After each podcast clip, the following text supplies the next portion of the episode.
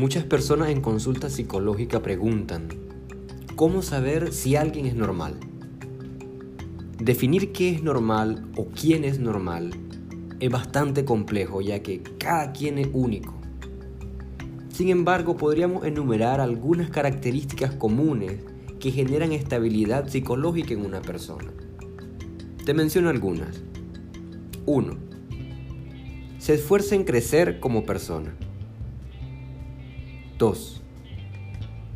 Acepta y supera los golpes de la vida, como problemas y frustraciones.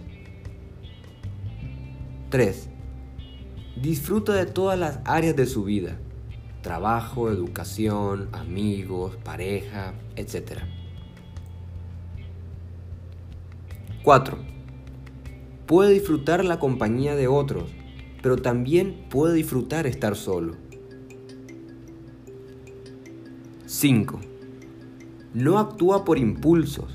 Ha aprendido a educar sus emociones.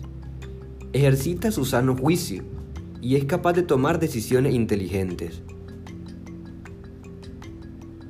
6. No alberga prejuicios y actúa de buena fe siempre. 7. Respeta sus derechos y el de los demás y los promueve y asume sus responsabilidades. 8. Muestra empatía con los demás y evita dañarse a sí mismo y a otros. 9. Corrige y asume errores y acepta la ayuda. 10. Es coherente y transparente en lo que dice y en lo que hace.